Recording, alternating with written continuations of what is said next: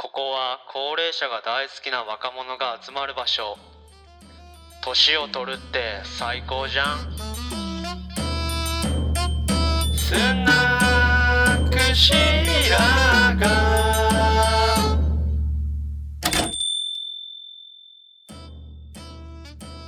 スナックシラがオープンします。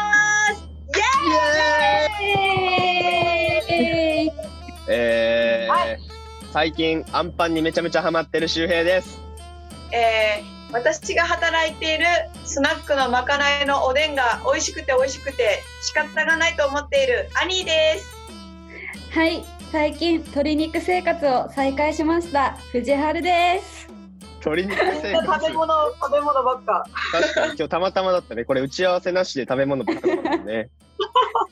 いやそう本当に私も朝今日、はいあの2時からうん。2時から何時だっけ？2時から6時まで小杉湯でバントをやって、ううん。ん。で本読んでお風呂入ってポケーっとしながら家帰ってきてであかんラジオ始める前に何か胃袋に入れないと死んじゃうと思って。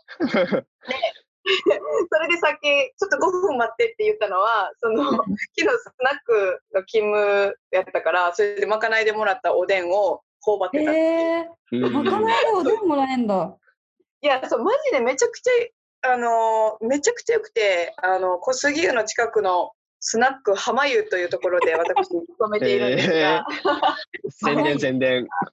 宣伝です。あの、氷川神社の近くにあるスナックなんですけどね、もうえーめちゃくちゃママが、そう、優しくて、まあなんか厳しくも愛のあるママでですね、えーであの私が一人暮らしで上京して役者やってなんかこうアルバイトしてみたいな感じを知ってるからなんか結構応援してくれててなんか割とね出勤するたびにねなんかなんだろうまかないでご飯食べれたりとかなんかこれ持って帰りみたいな感じで帰りにおでんとかそのまかないの残りを持たせてくれたりするんだけどもうめちゃめちゃめちゃいいめちゃいい。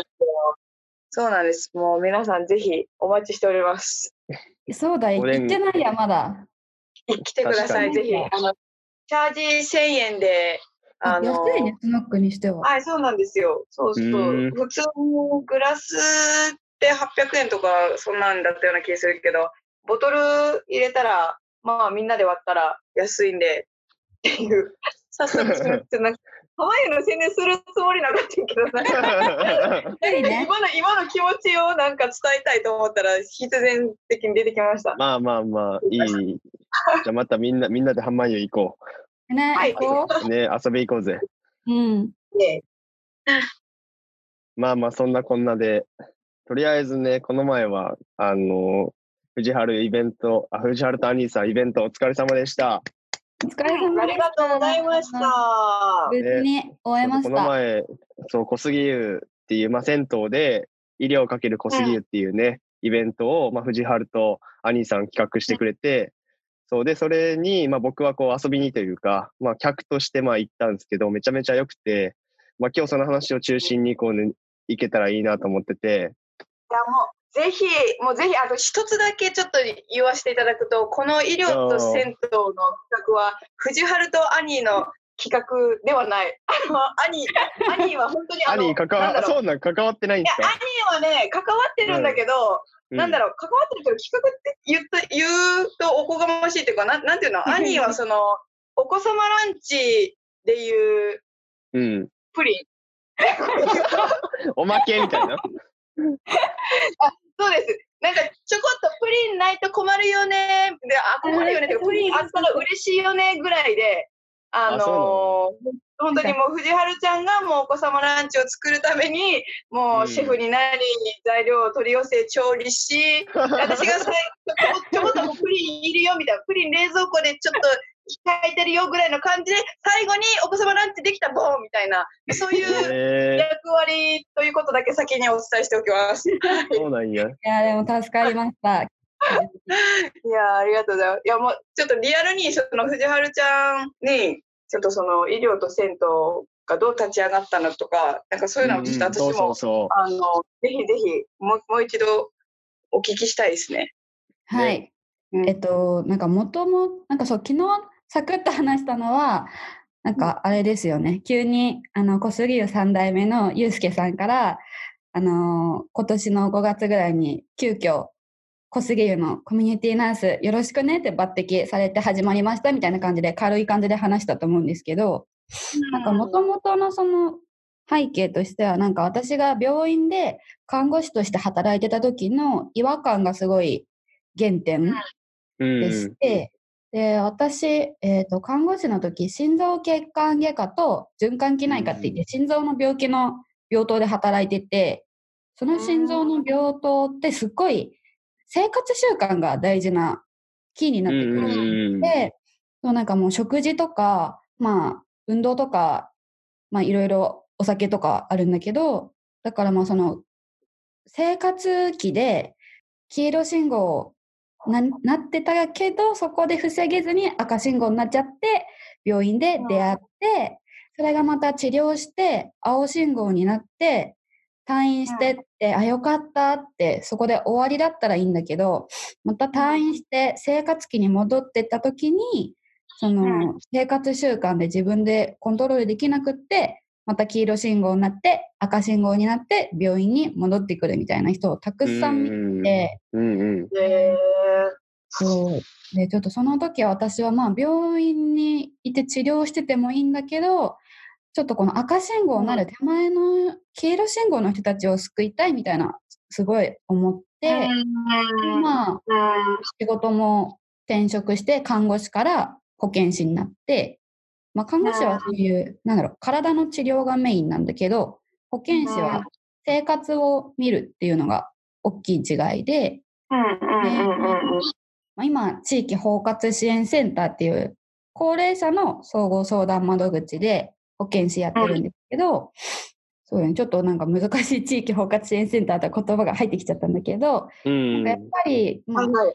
うん。行政の出先機関なんですよね、そこは。うんうんはいはいはいはい行政って、なんか私たち、働いてる私たちとしたらいつでも相談に来てくださいねっていう気持ちでいるんですけど、うん行政ってなんかどうやら住民、町の人からしたら結構ハードルが高いところらしい。いや、めっちゃ行きづらい。行きづらいよね。なんだ。なんか、困った時でもなんかどう、そうそうそう、なんか、この案件、案件っていうか、この、このこの悩み事持ってっていいのかなとか、そもそもその地域包括支援センターがどこに、なんやろ、私もその前の障害福祉の仕事してた時とかに勉強して、ちょっと知ったぐらいで、あの、実はその前の職場から徒歩5分みたいな事務所の裏、徒歩3分とかでめちゃめちゃ近くにあったんやけど、大阪の前の職場では。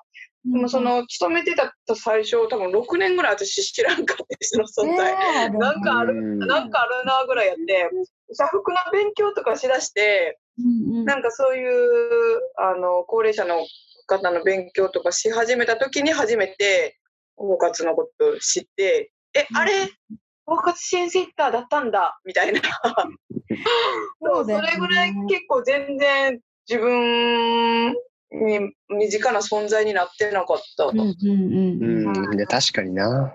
なんかまあ確かにそうだよね。実際私も去年病院として働いてる時は、なんか地域包括支援センターって何するところ？みたいのがまあ正直あって、うんうんうんうんうん。まあ実際何してるかっていうと、なんかまあ、高齢者って結構いろんな漠然とした悩みとか不安を抱えてまして、結構一人で抱え込んじゃってることが多いんですね。なんか日本の介護保険とかいう制度難しいし、っていうかうん介護保険って何が解決できるのとかあるし、確かに。そうわかりづらいよな。うん。なんかでも不安はあるから、うん。だから私たちの包括支援センターでの仕事としては、なんか高齢者が抱えてる漠然とした不安を紐解いて、結構ね、本当初めての、初めの面接1時間超えとかしちゃうこともあるんですけど、ああ、なるほどね。結局何で悩んでるのみたいなところをもうね、うん。話をひたすら聞いて、生活を想像して、でこの人に必要なのは医療なのか、介護なのか、うん。介護保険っていう制度を使うところなのか、それともうんインフォーマルな社会資源、えっとうんうんうん。人と人のつながり、ご近所付き合いとかで解決できるものなのかみたいなところを見極めて、で、まあ、実際にプランニングして、その人が、なんか自分の生きたい人生を納得を持って暮らしていけるようにみたいな、そういううんうん。うんしていて、まあ他にもいろいろ予防で体操教室とか、まあやったりはするんだけど、ちょっとそこら辺は。うん。で、まあだけど、なんかそうん。の私は行政の出先機関、地域包括支援センターで働く中で、やっぱり行政のハードルの高さをすごい感じて、うんうん。ね行政怖いとか言ってたんだけど、そうなんかうん。どうやらそのようで、だから結構私たちのと出会う時にはもう赤信号になっちゃってる方が多くって、ああ、そうなんよね。なるほどね。うんうんうんうん。多分まあ小杉湯でも結構ね虐待とかそういう話が出てきてたけど、なんかそう結構ねヘビーな案件も多くって、でなんか私そのね病院からなんか生活期での黄色信号を救うためにその包括に転職したんだけどなんかやっぱり制度の中じゃ救える人に限界があると思ってだからこれ制度を超える文化を作っていかなければいけないのではみたいなふうにずっと思ってて、うん。でだからその小杉湯と医療っていう取り組みを通してその地域のハブってなってる銭湯地域コミュニティのすごい強い力があって小杉湯は。そこにすごい可能性を感じてっていう感じがまあことの発端。え、そういう、え、そんなふ思いを藤原はうん。前からずっと持ってて、うんうん。で、それで医療と銭湯やりたいって、え、ゆうすけさんに言ったんだっけ？あ、言われたんだっけ？違くって。なんか 私もともと小杉湯と出会ったのツイッターなんですね。あ、うんそう。そうなんやツイッターであの銭湯暮らし小杉湯ってあの株式会社銭湯暮らしっていうなんかクリエイティブ会社みたいのがあって、うんうんうんうん。あ のあの、うん、クリエイティブ会社っていうのかなごめん、私もよく分かってないけど、なんか銭湯の暮らしをある余白のある生活をこうすなんていうの広めていくというかそういうのを作っていくっていうあの株式会社銭湯暮らしね小杉湯の隣で隣っていう建物ができるんだけど1階が飲食で2階がイベントスペースで3階がなんだろうなんかそういうみんなで開けた場所にするっていうのを作ってることをしていたりするあの株式会社銭湯暮らしね。あそうそうそうあの またまた。暮らしはい。を私は病院でそうやってなんかうんモヤモヤして働いてる時に、うんなんかね、ホームページかなんかツイッターかなんかで見て、なんかすっごい、えこれ良さそうみたいな、そのなんかうん。私のやりたいことに近いというか、なんか余白のある暮らしを作る、銭湯を起点にして、っていうところでなんか気になって、代表がね、うん加藤雄一さんって言って、建築家の方なんですけどね、その方のツイッターをフォローしたら、なんかフォロー返してくれて、で、銭湯暮らしのイベントに遊びに行ったら、その加藤さんが、え、藤原さんですよね？みたいな話しかけてくれて、うん。で、それでなんか、銭湯暮らしのご飯会行ったりとかして、うん。で、まあなんかそこで私も、なんか高円寺よく行くようになって、うん。うん。そうそう、あ高円寺めっちゃいい街だなって思って、で、とりあえず職は決まる前に高円寺に引っ越して、転職の時ね。で、あ、そう。えそうそう。結構思い切って、もうこの街だと思って。えで、え引っ越したら、ちょうどなんか多分、ゆあのー小杉湯三代目のゆうすけさんが、うんねいきなり、あの、年森先生っていう家庭医の先生がいるんだけど、その家庭医の先生からゆうすけさんのところに、小杉湯のやっていることは社会的処方という医療行為ですっていうメッセージが来て、ええそれおもろいな。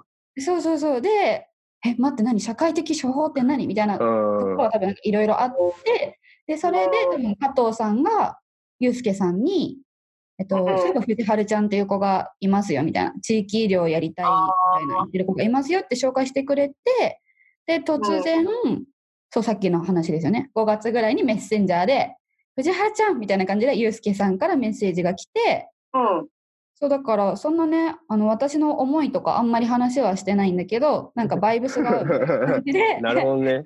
えそうそう、突然、抜擢みたへいななって。結構今、登場人物多かったね。うんあ、じゃあちょっとごめん、わかる？整理した方がいい？いやいや、で、で、なんか、あその、同時に、うん。なんかこう、二つの出来事があって、あそうそうそうそう、同じタイミングで、同じタイミングで、ユースケさんと、あの、あの、さ産業医の、えっ、と、あ、家庭医か、家庭医の年森先生との出会いがあって、こうん。次は社会的処方みたいな、え、なんだって？みたいな話があり、で、もともと思いの持った藤原が、あの、加藤さんとか仙道暮らしと出会い、高円寺おもろってなってうん、出会い、うん。で、そ、その辺が、マッチン、マッチした？あ、そうそうそうそうそう。ねえ、ナイスまとめですね、今のね。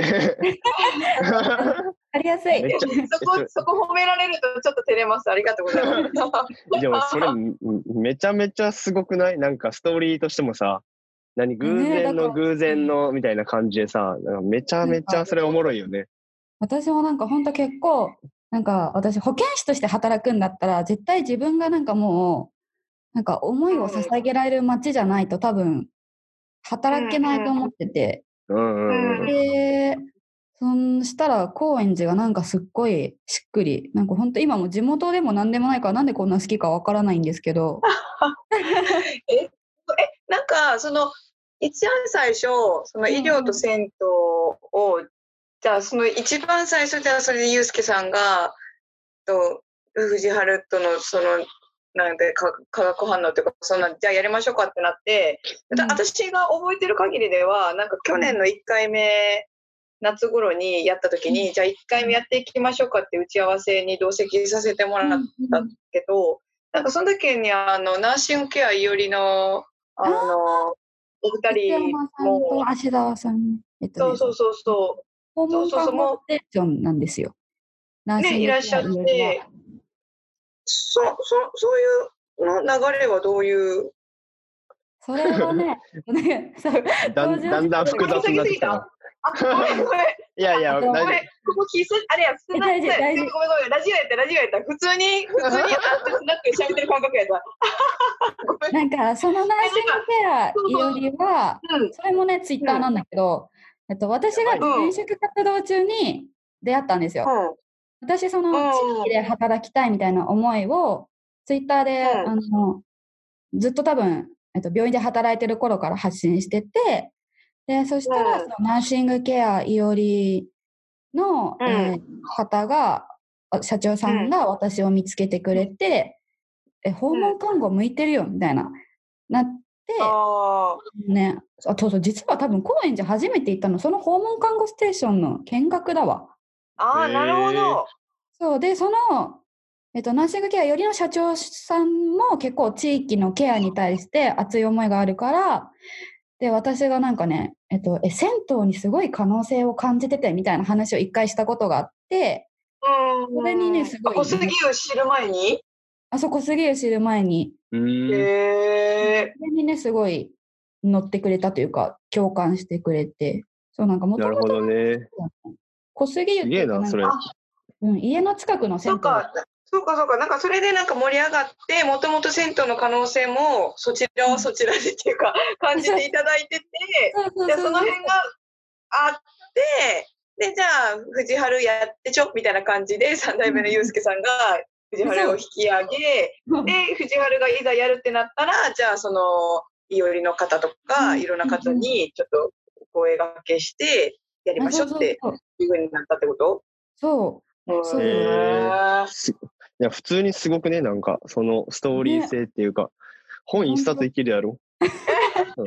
藤奇跡の藤原で、ね、奇跡のなんか、いけるいける。本一冊今のでいける。もう、膨らませばいける。でもいいの、なんかそういうなんかこう偶発的というかさ、たたまたまの重なり合いで、なんか自分のやりたいことも、なんかできつつみたいな、そういうさ、なんかまあ、運じゃないけど、タイミングとさ、あとまあ、うん。その、ね、高円寺にその住んじゃうみたいな、その勢いとかさ、だからそういうのも多分相まって、なんかうまく回ったんかな、うん。わからんけど、そういうのは。いやーすごい。なんかみんなでもなんかこう日々感じてたことはあったんよね。なんかその銭湯の可能性とか、まあ、銭湯じゃなくても社会的処方の大事さとか、そのやっぱり、その今ある制度だけでは、なんかそれも大事かもしれないけども、もっともっと地域でやっていけることとか、そういうのがあるみたいな。私自身も障害福祉の仕事してて、いい取り組みだなって自分で現場入って思ってたけど、なんかこう、やればやるほど民間でやれることももっといろいろありそうだな、みたいな、なんかそそっちをこう、もっといろいろデザインできないかなっていうふうに、まあ、思ったのもあって、思いながらさ過ごしてたこともあり、でそれでいざその上京した時に小杉湯とたまたま縁があって働くことになって藤原に出会い医療と銭湯であの思いを持った医療関係者の方とか皆さんと出会った時にあみんなそう思ってるんやなってすごい思ってみんなもっとよくしようとお思っそれぞれ思っててそれなんかそれがパッて形になっていったっていうかすごいなと思ったその医療と銭湯も今回で2回やったよね。うん。で1回目が、えっ、と、最初、のぼせか。どんなことしようかってなって、あの、じゃあ、うんリアルに小杉、今の小杉湯でなんか困ってることありますかって聞いてくれたときに、ああのね、えんやちゃんとね、アニーちゃんが取ってくれて、番頭さんと番外さんにね。あ、ねそうだ、あ、そうだ、アンケート取ったわ。うん。そうそうそう、それでみんなやっぱり、あの、のぼせてる方とかやっぱりこう、お大きいから、そういった方とかの適切な対応。を、ちょっとやっぱりこう迷いがあるとか、そういう声も多かったから、1回目の医療と銭湯はのぼせの対応のやつを教えていただいたんだよね。うんうんうんそうそう。だからそれもいおりさんだったよね。そうえっとね、そう、えっと、の働いてらっしゃる。で、もうわからんわ、俺あんまり。あの、さっきのあれです、訪問看護ステーション、ナーシングケアいおりです。ねに、うんうんえっと、その、のぼせちゃった時なんかまあ、その、え、ポカリの方がいいの？水の方がいいの？とか、どどういうね体。がいいの？とか、うんえ、てか、どういう状態だったらやばいの？とか、うんうんいうのをいろいろレクチャーしてもらって、で、その時すごいなんかね、私たち医療者は、なんかうん。番頭さんとか番台さんたちの一個一個の発言にすごいハッとさせられることが多くって、うーん。もうなんだろう、私たちにはない視点っていうか、で、逆になんかうんなんだろう番頭さんたち、番台さんたちからはなんか気軽にそういう質問できる環境が今までなかったから、すごいたくさん質問が出てうんうんうん。っていう感じだったのが一回そうよね。そうやね。それで交流会してみたいな。2回目。あれやね、でも今考えたらさ、うちらはさ、実際にそれ医療と銭湯でさ、イベントに参加したから、めっちゃ分かって話してるけど、考えてみたらラジオ聞いてくれてる方ってどんなことしたかって 知らない方もいらっしゃるかもしれないよね。待って、何の周平話して君わわかりましたかね、今。え、多分俺、俺はね、そのイベントも行ったし、なんかその、わかるよ、わかるけど、なんか多分これね、伝わってないい気がする。なんか多分、そそうだよね。そうだよね。ゆうすけさんとかの話からやっていった方がいいんじゃない？なんか、でもゆうすけさんマジ誰みたいなのなるんじゃない？三代目って言ってもさ、三代目って言ったらさ、なんか俺わからんけど、JSOULBROTHERS とか考えちゃうんじゃないかとかめっちゃ考えちゃった。だからさ、二人はさ、三代目ゆうすけさんって言えばさ、それわかるよ。小杉湯のね、三代目のね、そうだよねゆうすけさんなのは、俺もわかるけど、俺もわかるんやけど、うんこれを小杉湯すら知らん人が聞いたら、三代目のゆうすけさんは、多分 JSOULBROTHERS だと思う。小杉湯の紹介からした方がいい？そう、小杉え、湯のどうだろう？でも紹介さ、うん。した方がいい？え、わかん、わかんないか。わかんないか。まあ、なんかき、わかる人はわかると思うよ。普通に。あの、俺もわかるけど、それは。えじゃあさ、わかったあの、なんかさ、説明文にさ、小杉湯。あ、そういうことね。ちょっとホームページ。ジとか貼っとくか。うん、そう、そうしよう。あ、そうね。ゆうすけそうしよう、そうしよう。アカウントも貼って、おこう、勝手に。あ、そうしよう、そうあ、オッケーオッケー。あ、じゃあ登場人物のツイッターもその時に貼っていくか。うん、そう、多分、いおりさんも全然貼っていいと思うから。オッケーオッケー。そ、う。そうね。そ、それ正解だね。まあまあ、とりあえず、とりあえずね、こすその銭湯と医療っていうのを掛けあ掛け合わせて、で、えっと、まあ、そのさっき、あとはそうだね、さっきのその社会的処方っていう多分言葉が出てきて、これ多分まだ説明してないと思うんですけど、うん、うん。そうそう、その銭湯っていうのが、その社会的処方に今なりうるんじゃないかっていううん。話を、多分その小杉湯でのイベントとかではよくしてて、うんうん。多分その社会的処方者も知らない人が多いから、俺もあんまりなんかぶっちゃけなんとなく社会的処方分かってるけど、あんま分かってないから、説明を、はい。社会的処方ね、そうですよね。えっと、私もなんか、あ、これ社会的処方なんだって気づいたのが結構、ほんと1年前ぐらいなんだけど、簡単に言うと、えっと、まあ、基本的に今って病院受診したらお薬を処方されるのが、まあ、普通、当たり前じゃないですか。うんうんうん。えーだけどまあなんかその代わりに人と人のつながりを処方するなんか地域とのつながりを処方することで人を健康にする仕組みっていう言われているのが社会的処方でなるほどね。えでなんか結構ねイギリスとかではもう結構注目されていてうんうん、で日本でもだんだん広がってきているのかなっていうところ。なるほどね。確かに。ー、え多分なんか例を挙げるとなんか不眠眠れないとかでクリニックとか病院受診したとしますでまあそこでなんか普通だったら普通って言っちゃいけないんだけどあじゃあ分かりました。眠れないんですね。睡眠薬出しておきますっていうのがまあ多いんですけどなんかこれでいいのかっていうのがまあ今実際のところでで、なんかなんで眠れないのみたいなところをちょっと気が利いた人がこう掘って掘って聞いていったら例えばまあ生活習慣を聞き取ってるうちになんか日中の活動量が減っていて引きこもりに気味になっているのが原因なんだなみたいな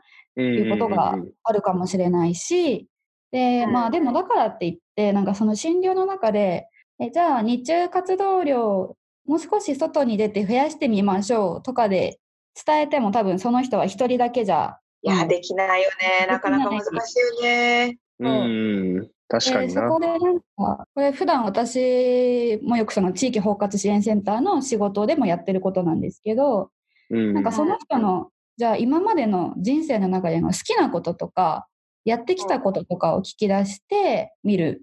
えっ、と、その好きなことに、なんかなんだろう、例えば絵を描くことがあったとして、うんうん。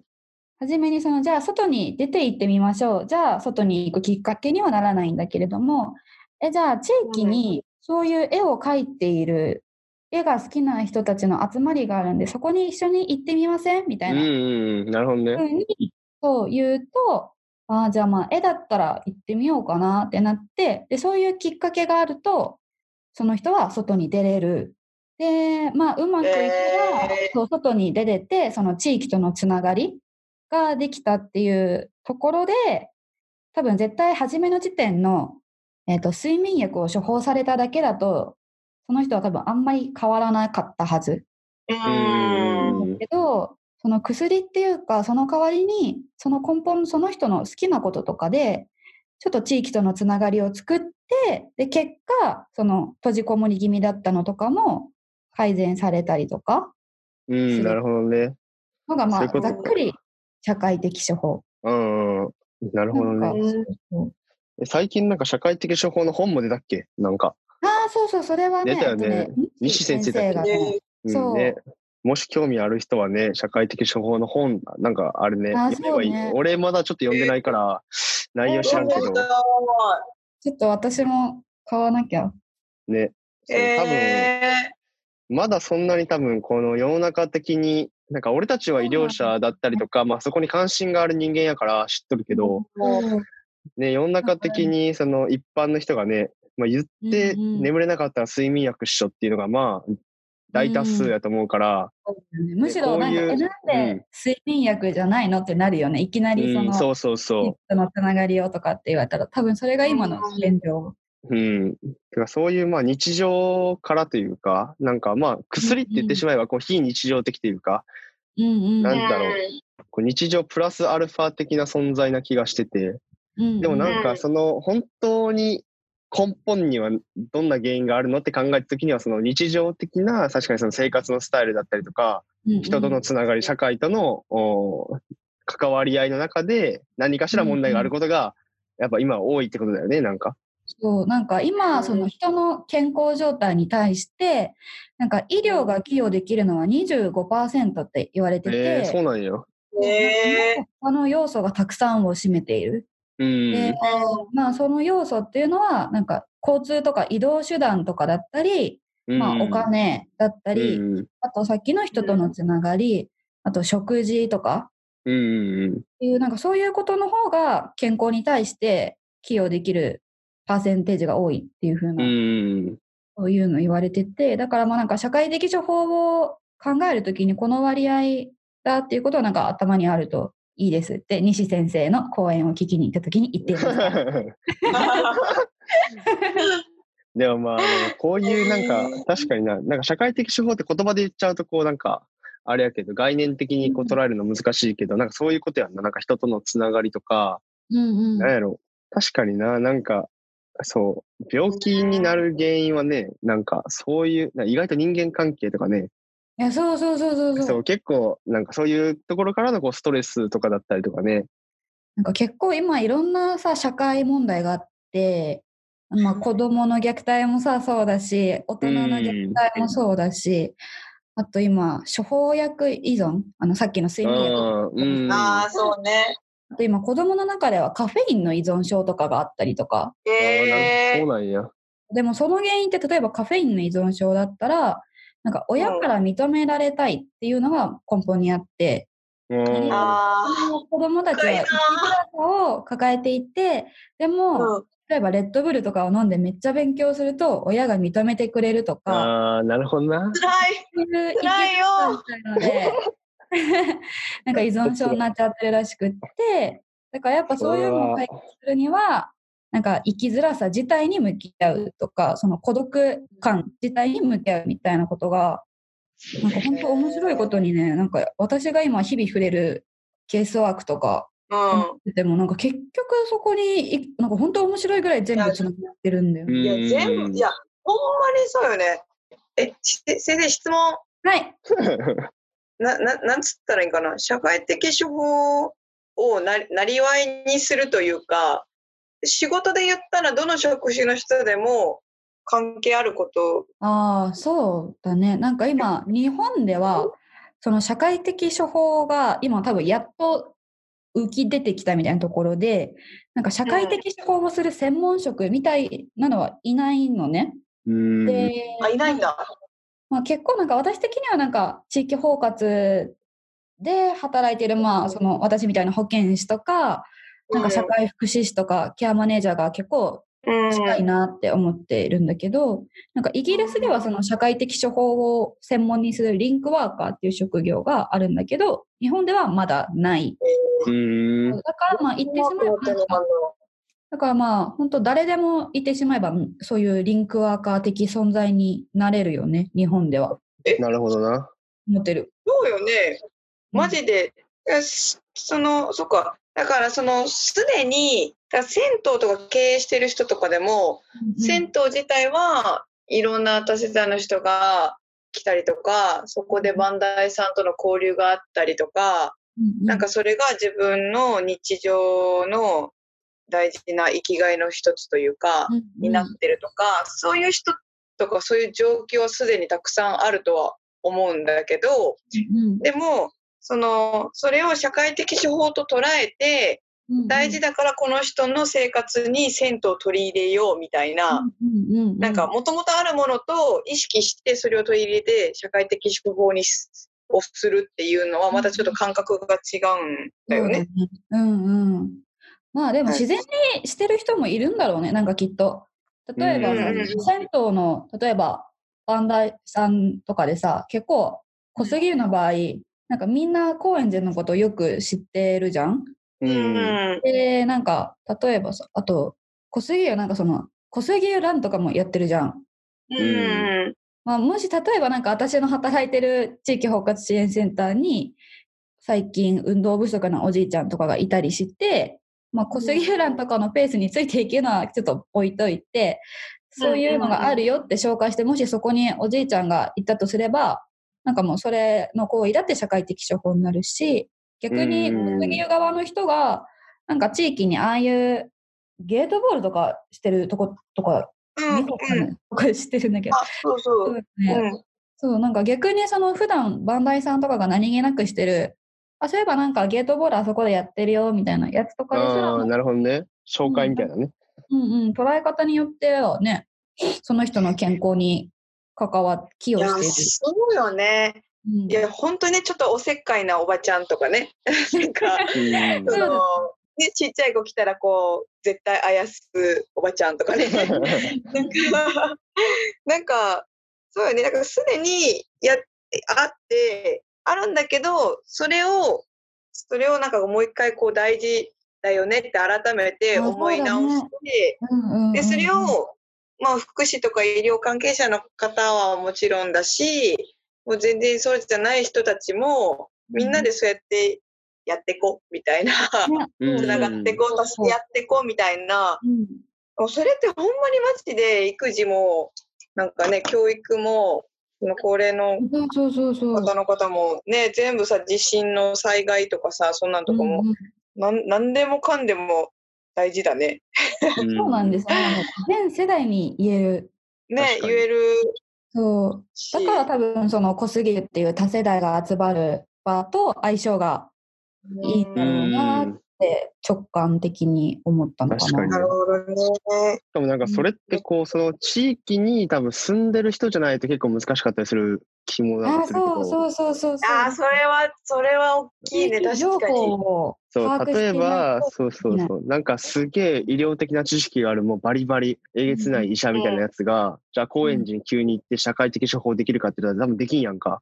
そう。ああ、そ、いや、そうやねんな。めっちゃそうそうそうそうやなそれとても素晴らしい。とても素晴らしい。そうなんですよ。そうなんです。だだからその本当に地域に根付いた住民たちならではのその処方だと思うから、それが多分めちゃくちゃなんだろう、なんていうの、可能性も秘めとるがゆえに、すごくまあ難しいとこでもあると思うし、そうだね。本当になんか、そう、それは本当にそう。なんか、処方、なんか社会的処方でさ、例えば何かの集まりを紹介するにしても、うんこの会はこういう雰囲気でとか、ああいう人がいてとか、うん何人規模でとかまで把握してないと、その相談者は行ってみようかなって気持ちにならないし、うん、そこまで把。握してないと、そそう、紹介する側としても、この人が、なんか、継続して通えないとあんまりね、意味ないから、う。うん。私とか本当包括転職してから1ヶ月ぐらい、なんかマジで地域のサロンとかいろんなとこにめちゃくちゃチャリンコで行って、うんうんうんえもうなんかうまく紹介できなかったな。うん、そうだよな。やっぱその、本当地域住民というかね、その、うんうん。そこに長年住んでるから分かる紹介、これなら紹介できるとか、あそうそうあれはなんかなんとかさんにはちょっと合わないかもしれないみたいな、その判断っていうのが絶妙やと思うよね、多分。そうだから多分は確かにな。逆に言うと、だから本当、なんかバリバリの医療者です、やってきましたよとかいう人より、なんか本当。元から住んでてとか、なんか全然医療者じゃないけど、っていう住民の方が自然なマッチングができるんじゃないかうなって。ん、確かに。いいね。なんかそれがまあ、なるほどね。せね、確かに銭湯もそうやしそういうなんか地域の、うん何、いなんだろう、まあ飲食店もそうかもしれんし、例えばなんかスーパーとか、何、カフェとか、銭湯とか、そういう、まあ今あるインフラの、なんか拠点に一人ずつぐらいそういう人がいると、すごく多分回るんだよね、多分それがね。そうだね。そう多分それが、ねめ。ちゃめちゃなんか、これからのその社会的処方っていうのを考えたときは、理想的なんかなってなんか今聞いてて思って、いやー素晴らしい。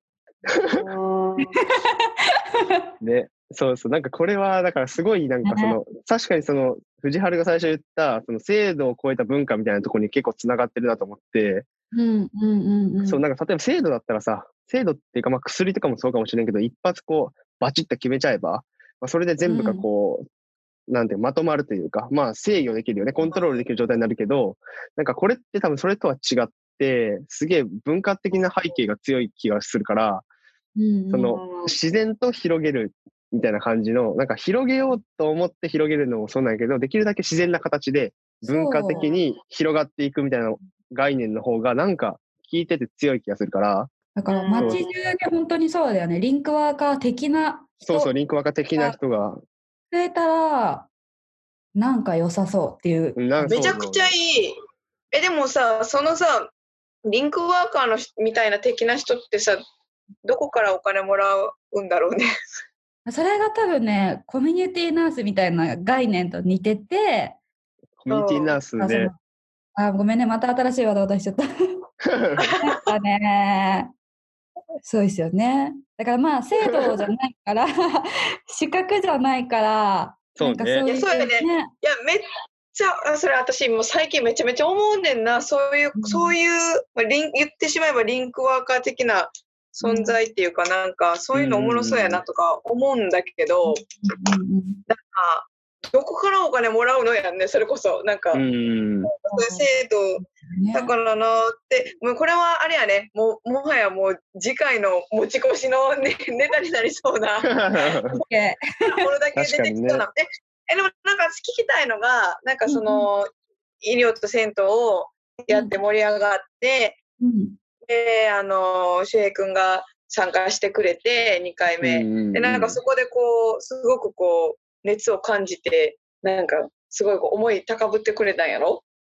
俺ね、そうそうそう。めちゃめちゃ銭湯いいなと思ったし、なんかその、そう、秘めてる可能性みたいなものを、なんか、すごく感じた。うん、そこの、嬉しいなぁ。詳しく聞きたい、詳しく。詳しく聞きたい、テンション。だよね。え、なんかまあ、それこそさっき言ったみたいに、その自然と人が集まるっていうのがなんかポイントな気がしてて、うんなん例えばなんやろうな、うん、例えばじゃあなんかなんとか、えーなんとか講座みたいにしたら人はまあ集まるかもしれんけど、自然というよりは、それ目的でまあ来るわけやんか。いや、そうなんあそうそう、なんかその。ある意味不自然なんだよね、それって。そうそうそう、なんか健康講座に来る人は、そう、もう健康のリテラシーが高い人やから、まあ言ってしまえば別にほっといてもいいわけで、勝手に健康になるというか、そうなんです。で、本当にその、今の日本の、なんかもっとこう、救うべき層っていうのは、全然健康に関心がない層だったりするから、そう、本当黄色信号。そうね。そうそうそうそうね。で、彼らのその黄色信号にどれだけ自然な、えー自然発生的にというか、自然な流れで、えー気がつくかっていうのが多分めちゃめちゃポイントだと思うのね。で、それは銭湯はすごくそこはあ可能性があって、結構その、まあ対面のコミュニケーションもすごい多分あると思うし、バンダイさんとかとなんか来た人と絶対こう、顔を合わすわけやんね、多分。で、なんかまあ銭湯の中でもまあ人がいっぱいおるから、絶対人同士でお互いのこう、なんだろう、まあ、裸やし、そう顔見知りみたいなね、戦闘友達みたいな。そうそうそう。で、なんかこいつおかしくねとか、なんかいつもよりこれ、ろれつ回ってねえなとか、なんかそういうちょっとした、あの、違和感みたいなものに気づいたときに、じゃあ、例えばその小杉湯の、その、じゃあ、バンダイさんに言ってくださいとかいう、その、動線というか、うんうんうん。うんそうそうそう、そういうのがこう一般化したときに、すごい強いかなみたいなのはなんか思ったし、しなんかいいよね。あとはなんか、まあ俺理学療法士やから、うんうん。そうなんかうんまあ、そうそう、まあリハビリテーションのまあ専門家としては、なんかそのリハビリテーションと勝手にね、銭湯もなんかつなげたらおもろいんじゃないかなとは思ってて、うんうんうん。いやいいと思う。で、この前ね、そうイベントに行った時に一緒に行った理学療法士のの江藤くんっていうね、俺と年一緒の、まあ面白い男の子がおって、そいつと一緒にね、帰りね、あのイベントの帰り、カレー屋行ってさ、カレー食いながら喋ったの？おいいね。何カレー食べ、何カレー食べ放題のね、高円寺の。え、どこ？いや、どこ、どこだろう？なんか、江藤が高円寺でカレー屋いっぱいあってね、美カレー。屋いっぱいあって、なんかまあカレー食いながらね、で、リハビリと銭湯どうやったら、こう、うまく掛け合わせれるかな、みたいな話をして、おー、面白そいいね めっちゃ。でね、それ、それはなんか、例えばなんか、俺らとしては、まあ、まず、理学理学療法士としては、まず運動の専門家やから、どうやって、うんじゃあ、運動を促すかみたいなところね。う。うんうん。はいはいはい。えーそう。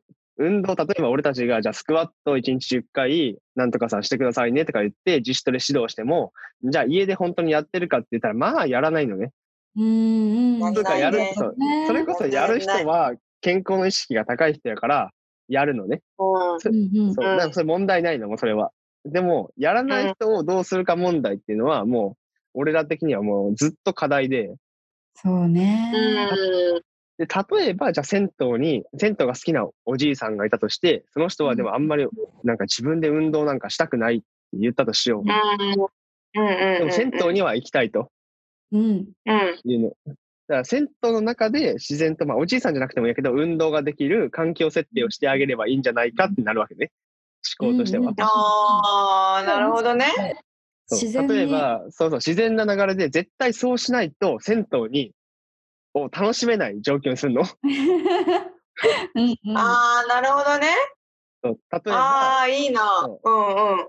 えー、なんか、あの、小杉ロッカーあったやろ？あある。ロッカー、ロッカー大体みんな真ん中の方を使うよ。高さで言ったら自分の使いやすい真ん中の高さ使うやんうんうんうん。が人気で多分、でも、もうそこのロッカーはもう使用禁止にして真ん中の層ね。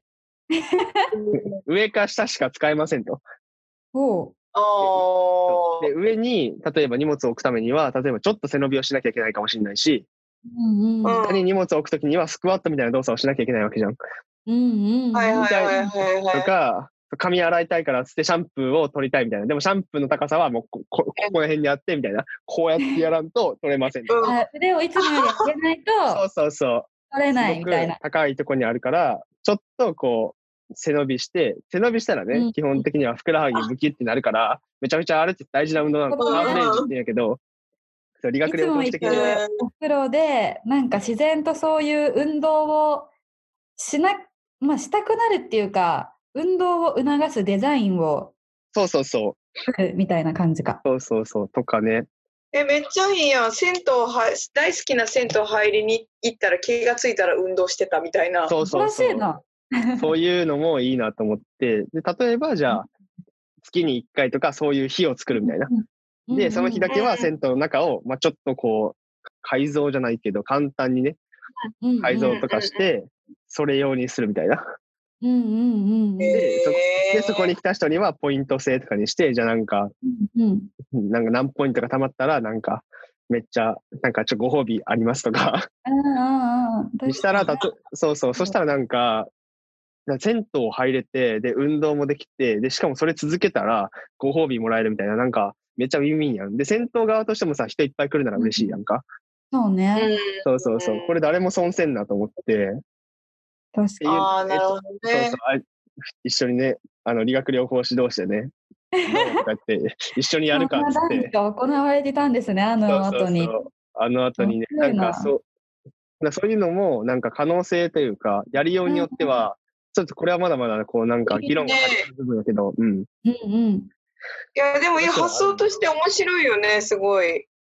うんだし、やっぱ自然だよね。なんか生活の中にさ、そういうケアそうそうそうを置くっていうか、うんうんうん。私もさ、その普段なんか仕事でなんか体操教室とか健康教室とか言う、歌うんですけれども、なんかあんまりなんかチラシ作るときに健康とかなんか書きたくないっていうか、健康うんのおわかる作りしたくないなみたいのがあって、うん、めっちゃわかる、それ。へなんかやっぱ自然とやりたくなっちゃうみたいな感じで運動してもらえたら最高だよなってね。思う、そうそうそう。なんか、今はさ、もう金払ってみんな運動するやんか。うん。ージジムにしても、まあ、そういうフィットネスとかにしても、わざわざお金払って運動するのが、まあ、今の現代人の、まあ、特徴というか、うんうん。でもなんか、そもそもでもなんか人間の生物学的にはさ、なんか運動をすることで、なんかこう、例えばそれが労働になるかもしれんし、運動的になってるっていうのが結構俺的にはなんか、まあいいんやろうけど、楽しい人にとってはね、うん。なんかちょっと違和感があってうん、そうそうそう。例えば労働のために運動をするとか、例えばうん昔だったらなんかじゃあ獲物を捕まえて食べないかんからめっちゃ走って、めっちゃやりさしてあ食うわけやんか。それがなるほどそれやらんと死ぬから。そうだね。うんうんうんうんうん。でもなんか最近までもまあ、例えば、あなんか運動せん、運動っていうか、重いものを運ばないと、まあそれが労働になってお金をもらえるみたいな。のが、うん俺的には割とこう自然な形なんじゃないかなと思ってたのね。へえ。すごい違和感持ったことなかった。そっか、そうなんだ。そう。ー、めっちゃいいやん。なんかそうそうそ私、清掃も入ってて、夜間清掃。う。うん濃すぎるのね。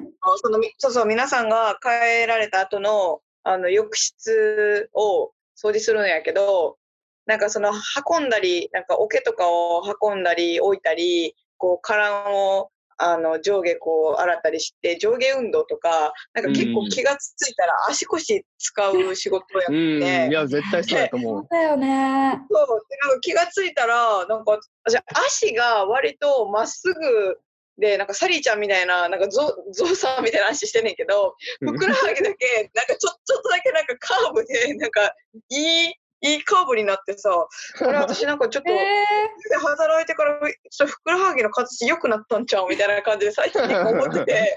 ー、筋肉量がアップしたのかな。そう、だからもう次はね、ちょっと太ももを自然と使うようなね、仕事がしたいね。そう。そうそう。じゃあなんかそそうの太ももを使って太ももを細くしたいから、そう、ちょそれ、ぜひよろしくお願いします。あの、それも、結婚でください。そうそう。そういうのがなんか俺としては運動、そう、運動における理想ってそれな気がしてて、うーん。そうそう、なんか運動を目的にして、まあ楽しい人は、例えばスポーツとかはいいと思うし、うんうん。全然そうだね。あの本当に好きな人だよね、それは。そう。そうそう。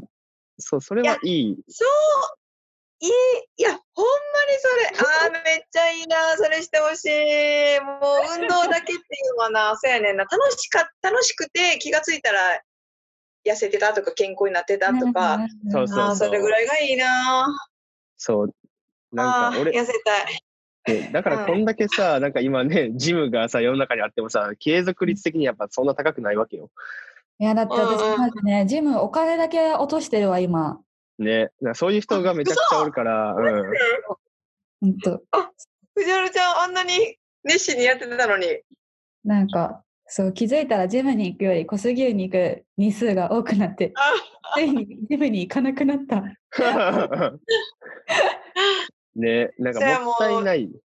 だから、もったいないねそう周平君出番ですね運動するしかない。うんそうそうそう。うんだから絶対運動を目的にして、楽しい人はいいけど、そうじゃない人の方が、俺は今は世の中的にまあ半々か、まあ多いぐらいなんじゃないかなと思うから、うんそういう人たちをどうやってじゃあ、なんか運動、でも運動はやっぱせないかんわけよ。理学療法士的にも絶対した方がいいのね。はい。うんそううんうんうんでそれをどうやって、なんか、楽しく自発的にするようになるかみたいなところは、もう俺的には超ポイントで今。え、じゃあそれ考えよう。ね。で、それを例ええば、まあ。銭湯とかでできると、まあ、もめっちゃそうもちろんいい、そうそうそう。あの、まあ、風呂場やから転んだりしたらやばいから、まあ、ちょっとリスク管理もちゃんとしてやけど、うん。なんかね、風呂場じゃなくてもね、隣とかできたりそうそうそう。だからそういうのはね、すごく今、あの、考えて、で、まあ、俺たちは理学療法士やからこそ、その適切な運動の方法だったりとか、例えば、え負荷量、あの回数だったり、どれぐらい疲れたらやめた方がいいとか、だからそういうのも、こう、あ勉強してるわけね。ああ、なるほど。そうそうそう。絶対そういう人がいる中でやる運動安心だよね。そうそうそう。だから、うん、めっちゃ安心。その地域のおばちゃんたち。ちと一緒に運動したい。ね で楽しくないよ、それでコミュニティとか生まれたらさらにまたいいやんか、そこで。で、それで居場所になって、そうそうそう。そしたらもうそれってこそ運動が、い。ね、運動が目的じゃなくなるから。そう、なんか井戸端会議っていうか、お茶会するために来たら運動してたみたいなね。そうそうそうんうんうん。う。ね。えー、いいな。いや、やっぱあれですね。あのー思いのこもったいいイベントをすれば、こうやって思いのバトンはつながりますね。ね。ここまで。そう、でもなんか結構すごくて、なんかさっきとか、なんか三重県で地域包括支援センターで働いてますっていうケアマネージャーさんが DM くれて、うんでなんか DM ね見たら、さっき小杉湯に行ってきましたみたいな言ってて、ええー三重県から小杉湯に入るためにみたいな。それもなんかそのえ、昨す日。そう、もともとなんか私がやったその小杉湯と医療の見て、で、で昨日のも見て、うん。うん。いや、ほほ本当に小杉湯に来てくれて、みたいな。うんすごいよね。だからすごいねえーしすごいね。いや、ほんまに、でもめちゃめちゃいい取り組み、ほんまになんかほんまに楽し、なんかた楽し、楽しくなってきたね。ね、なんか 本当勝手にみんな巻き込まれてくれて、ありがとう。これはね、まあそうそう、藤原の頑張りよ。い やマジ昨日なんか泣きそうだったって言われて終わった後。うん昨日のそうイベントの、あれだね、うん座談会みたいな。うん。そうそうそうそうそう。ワあの時そうね、めちゃくちゃゃもう疲弊しちゃったもんね。もう。大丈夫だよ。そう、あそこまでやれば、うん、ね、そうでもみなんなでね、藤原をね、応援してね。そうなんかその大丈夫だよ。そうなんかでもあそこでなんか結構なんか私がもう疲れましたみたいな感じで弱音は吐いたんですよね。なんかその、うんそうね今まで頑張って動かしてきたんだけど、うんうんうん。もう主催者が疲れましたみたいな、主催者が参加者にお悩み相談を始めるみたいな、結構ね、カオスなめちゃくちゃいい。そう、そうだったんだけど、なんか。そうなんかああやって弱さを出したことで、なんか参加者も、なんか何言ってもいいんだなみたいな雰囲気を感じてくれたらしくって、うん。だからまあへー本当にそう疲れてたんだけど、なんか、そう、あれ急遽さ、その3代目のユうスケさんがノロウイルスで来れなくなっちゃって、内容変更してやった 弱さをさらけ出す回だったんですけど、うん。あれ結いやいや、よかったよかった。ね、うん。あの場は多分、なんかね、なんやろう、あの空気感。なんか、まあ確かに何言ってもいいっていう空気感とか、うんうん。しね、なんか、まあ、その素敵なイベントだったからこそ、で、これからの可能性も多分みんな感じてるからこそ、なんかね、うん助けてあげたいじゃないけど、助けてあげたいってちょっとね、おこがましいけどなんか。みんなさ、最後、藤原は一人じゃないよみたいな、すごい励ましてくれてさ。そうそう。そうそういう風になイベントになんかできたのも多分ね、あのそれはね、藤原の頑張りよ。やったいや、本ー当そうだよ。本当に、みんなしかと、しかと感じておりますよ。ね、確かにね、でも分かるわ、その気持ちも。その、ね、人に仕事振るのもちょっとね、怖かったりするしね。うん、そうなんだよね。そう。そうだから、えまあ、やるけど。うんね、そういうなんかこう人口っていうか、そもそものその N 数が増え、母数が増えていった方がね、うんー。うんうん。その、しかもそれが、銭湯だからこそいろんな職種がいたりするから、そうね。ねそれがいいとこだよ。まあなんかいろんな、みんなの得意があるから。ね、本当全然なんかね、なんだっけ、デザイナーの人とかもいたし、うん。なんかね、まあ、どんどん来るもの、拒まず、去るもの追わずみたいなうん。感じでやってったら、うん。いいじゃん面白くなるかなってことで、ねみんなよろしく。ぜひね、ね。リハビリハビリテーション銭湯やりたい人いたら、山田までいる いるよ。スナック白髪のメールまで。あ、そうだね。知ら一応メール、スナック白髪のメールとかあるんだ。一応俺つく、アカウントちゃんと作ったんですよ。え、すげえ。だからこれを聞いた人はちゃんちょっとね、ちゃんと最近まだね、一回まだお便り来てないんだよ。俺お便り欲おしい。便り募集中。お便りください。別になんかまあ、メールめんどくさかったら、うん。そうそうそう、別にツイッターの DM とかでもいいし、なんかうん。知り合いだったら LINE とかでもいいし、マジスナック白髪でこれ話してほしいとか、なんかこういうことを聞いてみたいとか、マジあったら、どしどしツイッターの DM とか待ってますんで、ぜひ、こちらまで。お願いします。今んとこマジで全然ないから、来たら絶対話す。今は、ね 今絶対話せるから、マジで何でも言ってほしいな。何でも質問、ご意見、感想お待ちしてます。ね。やります。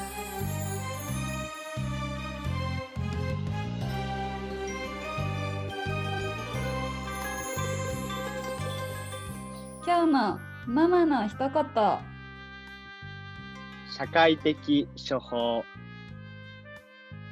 まったねー、ま